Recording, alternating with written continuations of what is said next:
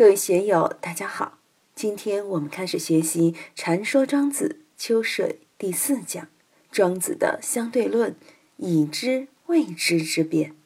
大家可以通过查看本段声音简介了解学习内容。让我们一起听听冯学成老师的解读。即人之所知，不若其所不知；其生之时，不若未生之时。这里面又是一个相对论，即人之所知，人所掌握的知识，不论你怎样去发展，现在号称知识大爆炸，对不对？但是人所知的东西永远是有限的，而面对的是无穷不知的领域，因为人所不知的是个无穷量，无穷量的大，人所知的永远是无限小的量。大家想一想，人类社会有多少年？有文化的人类社会才几千年的历史。你从古埃及算起，从古巴比伦算起，也就是这么七八千年嘛。当然，也有人说中国比他们更长。为什么呢？说中国人工稻米的栽培，稻米的栽培已经有上万年的历史了。这个应该就是文明社会了。就算有一万年。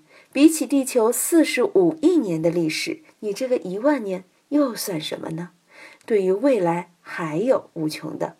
据说地球还有五十亿年的生存期，为什么呢？太阳再过五十亿年就变成红巨星，太阳扩展的半径就要把地球给包裹起来。当太阳把地球包进来以后，还有地球吗？地球一下就升华了，就蒸发了，哪里还会有人类呢？所以，地球的寿命最多还有五十亿年，在五十亿年之前还有没有人也说不清楚，说不定哪天哪个神经病把原子弹一放，大家都一起完蛋了，对不对啊？如果还有什么 SARS 之类的全世界的瘟疫流行，人类又没有找到免疫的药物，什么艾滋病之类的在全世界蔓延，那人类还是也就完蛋了。所以这个也不好说。所以，即人之所知，就是把人已知的东西和可能掌握的这么一个知识量，比起所不知，那就没法比。庄子说过这话后的两千三百多年，爱因斯坦也说了这么一句：已知的半径越大，所接触的未知空间也就越大。是庄子这句话的犹太版：已知的半径越大，所接触的未知空间也就越大。已知的半径越小，所接触的未知空间也就越小。跟庄子的这个话有什么区别？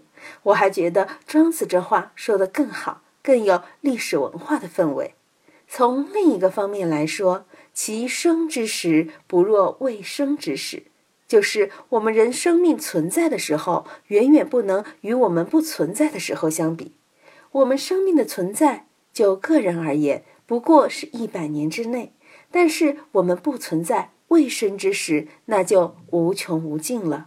父母生我之前的这个时间段是无穷无尽的，进了火葬场以后的时间也是无穷无尽的。那你这一百年算什么？作为人类社会，我们把人类社会也作为一种生命形态来看的话，那么人类社会存在的时间段，相对于它不存在的时间段，也是无限小。所以，我们看庄子的智慧，的确令我们乍舌啊。平常我们在看庄子《秋水篇》的时候，谁认真看到这样的感觉，这么直接的、切身的那种感觉，我们一定要把它融进去啊。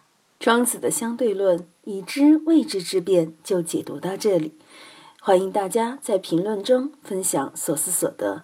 我是万万，我在成都龙江书院为您读书。